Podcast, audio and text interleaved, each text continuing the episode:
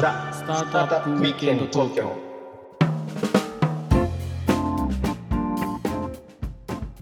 はい皆さんこんにちははい、こんにちは。ロックウィステリアのフッティですひろきちゃんです。はい、えー今日もザ・スタートアップウィークエンド東京の時間がやってまいりましたはといいう。ことでね、はい。まあ、今日のテーマはちょっと行く前にはい。ちょっと聞きたいことがあるんですよなんでしょ最近あのひろきちゃんはこう何分で話してます？う。何分で話してるって、まあ、なまあ、時と場合によるけど、まあ、3分ぐらいじゃない？3分ぐらいでしょ、うん。僕5分ぐらいかかかる？5分ぐらいかかる？あ、5分ぐらいかかってかるね。かるんだよね、うんうんうん。ということでねはい。なんとはい。1分で話すという。方に今日は来ていただいてますんで、マジか、1分。ははい。い、ご紹介しましょうか、お願いします。えー伊藤洋一さんです伊藤さんどうぞよろしくお願いしますはい、よろしくお願いします。こんにちは。こんばんは。こんばん。は。イエ近年まれに見る大物ゲストということで、ーイ。近年周りにいる大物ゲスト、確かに。そのご紹介がね、もう本当にもう、なんか心臓がね、ズキズキズキって痛むんですよね。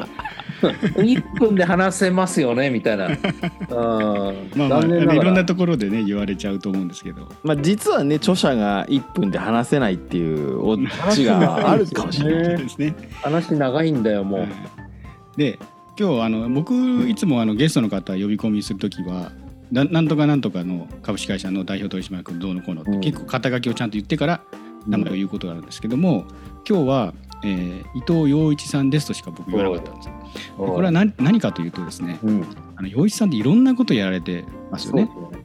で本書いてこれまあベストセラー作家としてこう、まあうん。あ本を書かれているのもあるし、うん。実は大学でですねうん。学部長としてこう、うん。学生を教えていると。うん。いう側面もあるし、最近ね、会社も作った。うん。そうですよね。それでビジネスパーソンとして、えーまあ、サラリーマンの経験もあったり、まあ、いろんな、まあ、スタートアップ支援とかもやられていたとうんいうことでちょっとですね一言で何の人ですっていうのは難しい人なんですよ。はい。確かに。うん俺もできない。うんなので今回もお名前だけにちょっとしました。職業伊藤洋一です。職業伊藤洋一それで あのー最初は、まあ、作家の、まあ、さそうそうそうあのさせっかくあのひろきちゃんとね何分で何分で話してるとかって謎のまあ受け答えやったのでうん。その作家についてちょっとお聞かせいただけたらなと思うんですけど洋一さんってもともとでもあのー作家と作家さんとかじゃなかったと思うんですよ。全然ですね。ね一番最初に本本書いたのは2017年ですね。2017年だからまだ5年6だから年 6, 6年ですよね。前っていうことなんですよ。うん。ごく最近なんですね、意ご外とね。く最近です。よ。ごく最近ですよ。うん。で初のその書いた本が1分で話すだったんいや、その前にね、あの、キングダム僕たち、ん？あ。キングダム最強のチームグダム。あをはいはいはいはいはいまあ、それはそこそこで、あの、で、1分で話せを2番目に、2冊目に書きまして、で、今もう、あれですよね、10冊ぐらいになってるんですよね、そこから。え。あそんななってんですか？うん。へえで今あるんですよなんか同時に2冊ぐらい企画走っててなんかね作家感ありますよ作家感、作家感ってどういう感じなんですか、作家感。それ聞きたいんですか。うん、なんかなんつこうえーっと編集者の方とやっぱりそのなんつうコンテンツのことを話しながらマーケティングのことも話して行ったり来たりしながら、うんで作家としてはそういうそういう売り方とかにあんま行き過ぎると良くないよねとかなるほど。編集の方はコンテンツをやっぱり魅力的なものにしたいとかいやそれちげえだろみたいな話を、まあ、今もしてたんですけどまさに。うんうんうんううん。ん収録入る前に。うん。でこれ最初にじゃあ「キングダム」まあ洋一さん「キングダム」好きだっていうのは、まあ、結構方々で言ってたような気がするので、うんまああの「キングダム」好きな人なんだなっていうのは僕は認識はしてたんですよね。うん。うん。それで本書こうってなったのはどういういきさつで、ねもう全然あれですよ。あのなんかその本書きたいっていう発いやなんかいつか本書くとなんとなくかっこいいっぽいよなぐらいな感じは思ってたんですけど、うん。あの全然そんなきっかけもなかったんですけどなんかあの出版社からこういう本書けませんかって言われて「はいわかりました」っつって。えーうん。本当もうそそのもうひょんなことからひょんっていうかもう普通に誘われて。それすごいです誘われるってすごいですよね。そうそうのそうでキングダム出した時はヤフーアカデミアはもうされていたんでしたっけ？そうそうそうそうそうなんですよ。それでたまたまなんですかね？なんで僕のこと知ってていただいたのか。それで2冊目の時にだからまさにその SB クリエイティブのあの種さんって、まあ、今辞められたんですけど名物編集者が「いや俺はね僕のとこにこう来たわけですよ。会いたい」っつって。はいはい。それでなな私はあなたに本を書きた書いていただきたいと思ってきましたと。であのなんか同時になんか3人ぐらいの人に伊藤さんに会っといた方がいいって言われてそんな同時に3人ぐらいね別々からあの話来るって同時にっていうかまあ同じ時期に、はいはい。だからそんなことはないからこれは一体どういう方だと思ってえ来ましたということで,、でもうストレートにあなたは今あの今人も人様に何かを伝えるとしたら何がテーマですかって言うから「いやーしたらプレゼントとかですかね」って言ったら「じゃあそれで書きましょう」っていうことで企画書出しますからっていうそんな感じ。でもうヒアリング始まってこんな感じですかねっつって企画書書いて出したら通通って「あじゃあ書いてください」って言われてうわーってもう売ってっていう、まあそういう本当に普通に普通になんかお仕事の講演の依頼みたいなそんな感じで来てその割には重いですね。どうで それででねもうこれ裏話があるんですけど、えー2018年の3月15日かなんかに出てるんですよね。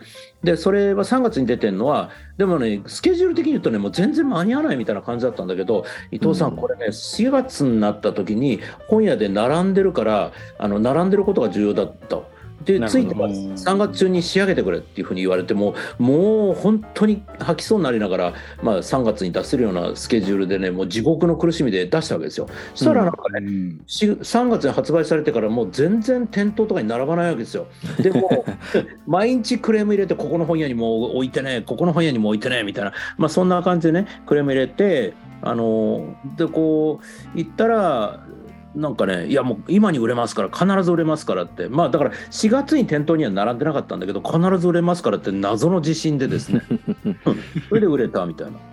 うん。店頭に並んでないっていうのはどういうことなんですか？最初に。だから別になんていうのお俺みたいな新人のその作家とかの本なんて誰ももう誰も相手にしてくんないみたいな状態が続いたんですよ。で普通ほらなんか売れる本ってさ売れる本っていうかそれなりの本ってなんか発売の前に予約でドーンみたいな感じで出て本屋にもダーンって出るじゃないですか。それでこう最初ドーンといってそのなるべくオチを減らすみたいな売り方をするんだけど1分で話せば、まあ、そういう意味で言うとね火がついたのって発売してから3ヶ月目ですよ。えーうんだから出版界でもな何なんですかこれはっていうのはよく言われましたね。えー出版も回も分かんない。大体ね出版界ってやっぱ初速勝負だから初速取れる本にさらに出版社が広告をかけて追い打ちを出すっていうのがパターンなんだよね。はだから初速取れないものっていうのはだんもうすぐに見捨てられる感じなんだけど。3週間で見捨てられる感じですよね。そあう。すぐ終わるんですよ。もうどこにも置かなくまあどこにもって言ったら変だけどそうあのなっちゃうね。取っ払えちゃう。あの平置きみたいな平積みみたいなのなくなっちゃうんですよね。でうん本棚に一冊だけこうあの一冊だけこう入ってるみたいな、まあ、そういうことになっちゃう。探せばありますみたいな感じってことですね。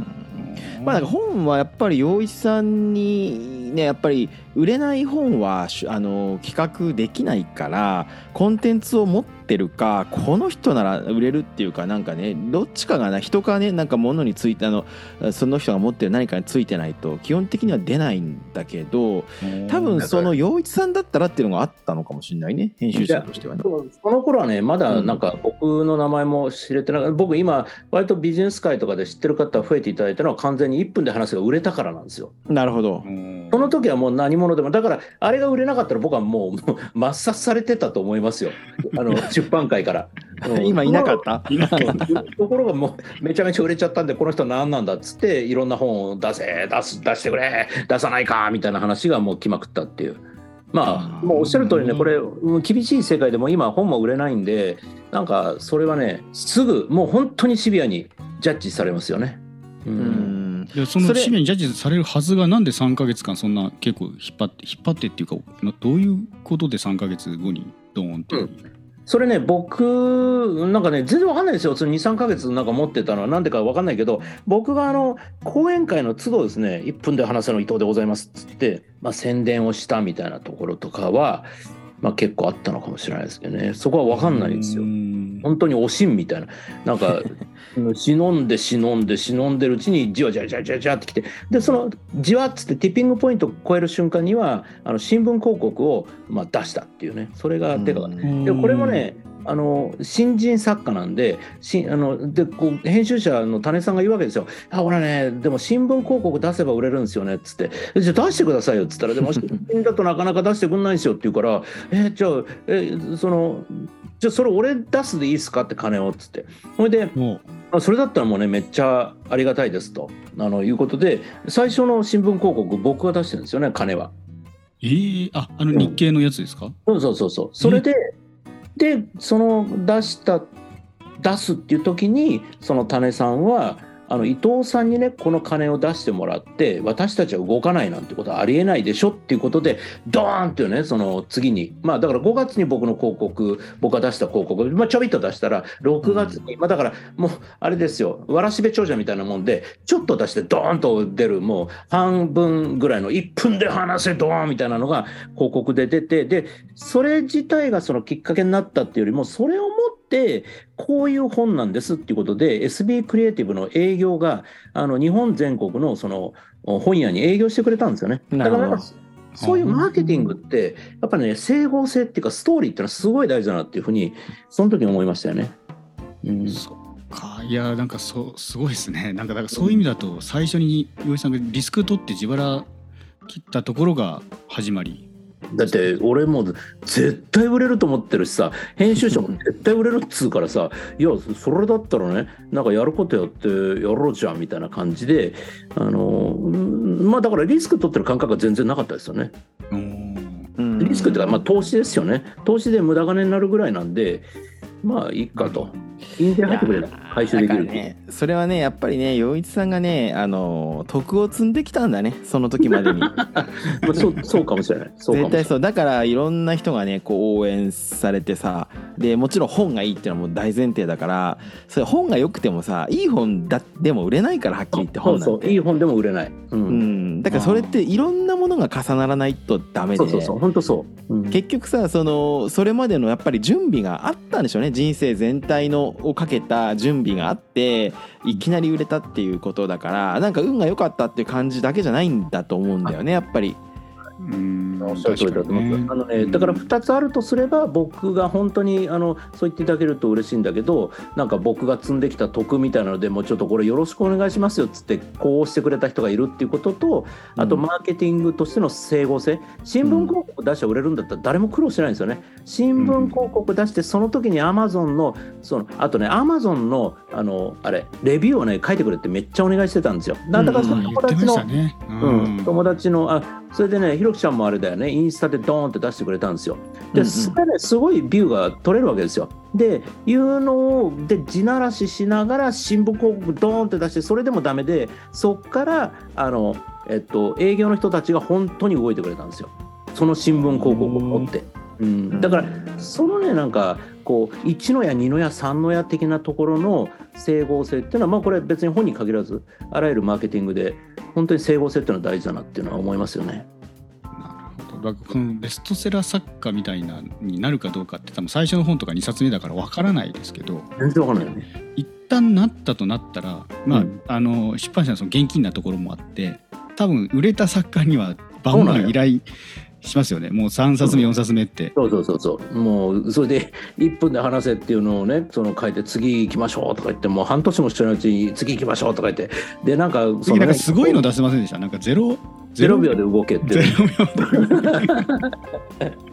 まあなんかおいおいって思ったんだけど確かにみたいな。はいうん、あいやでもの流れはすごかったですね。僕ね、あのあれですよ。改めて読み返してみるともちろん1分で話して愛着ありますけどあの内容としてはもうどう考えても0秒で動きは名作だと思うんだけどやっぱりなんか1分で話せと違って、0秒で動けっていうのは自己啓発本に捉えられがちでどこにその書棚に置いたらいいか分かんないとかなんだとかってなって、まあ、56万しか売れてないんじゃないですかね。だからなんか、うんまあ、56万売れたらヒットなんだけど、それ大丈夫だけどね。うん、一般的にはね1分で話せと比べるとやっぱりちょっとこう影がああのそんなに売れなかった。うそっか1分で話せばまあ自分のスキルの向上のためのっていうことですもんね。そうだから、うん。結局ねそれはあのこれもマーケティングで考えるとその消費者とかその一般の人々のそのうドキドキっていうかなんかこうモヤモヤっていうかなんかちょっとこうこれ怖いっていう恐怖心とかそういうのにプレゼンの本として訴えたんですよね1分で話せる。うん。デラベーで動けっていうのは動け!アクションだ just do it だっていう本だから別にそれってなんつうかなあの別に普段俺動けてないとか言って恐怖心感じてる人ってそんなにいまあまあないですよそうそうですよね。うん。確かに確かに。だからもっと言うと、ね、一行書くだけ日記っていうのは僕は振り返りの本としてもなんか成長のための決定版みたいな感じで本出してんだけど もうそんなのなんかもう危機感感じてないわけですよだから、ねうんそうするとあれは3万ぐらいなんですけどなるほど。やっぱり個別個別のなんかスキルになんか着目してそこに対してなんか働きかけた方が売れやすいは売れやすいってことなんですね。そうだからそこは必ずしもそのスキルのハウを問いたいわけでもないけどハウがなかったらそれ読む人わからんよねっていうのも一方であってそこのねなんかジレンマっていうのはすごい勉強になりましたよね。うーんなるほどでちなみにこの1分で話せは何部ぐらいいってるんですか、まあ、今61も万部ですね。え60万？61万。お今も売れてんすよ。ますねすごいねなんか大都市1個分みたいな数だもんうね。んあの要するに人事の研修でみんなか買い新人に買い与えましたとかね。なんかそういうのがめちゃめちゃ多いんですよ社長が社員に提供しますとかね。いまだにそういうのが。で、そうするとリピートでおかわりおかわりみたいな感じになってくるんですよね。えひろきちゃんも本出してるよねうん出してる。あのいちごをこうやってやってる写真のやつ、うん、だけどね、普通の僕なんかもう超農業のニッチな本なんていうのは何回か増刷かかってもまあ12万ぐらいしか売れてないんですよ。それでもまだね売れてる本や農業の本ではみたいなそんな世界の中で60万部売れるっていうのはもうどれだけすごいことかっていうことだよねこのマーケットにおいて。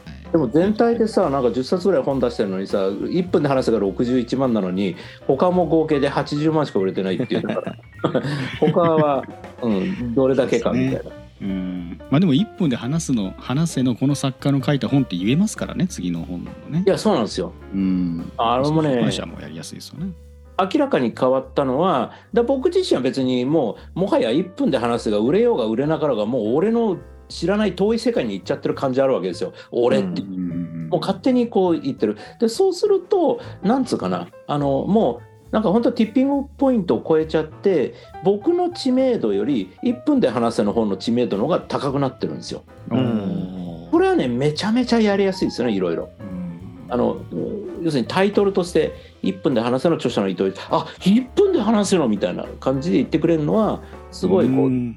下駄になりますよね。だからその1分で話せの人が学部長をやっていると。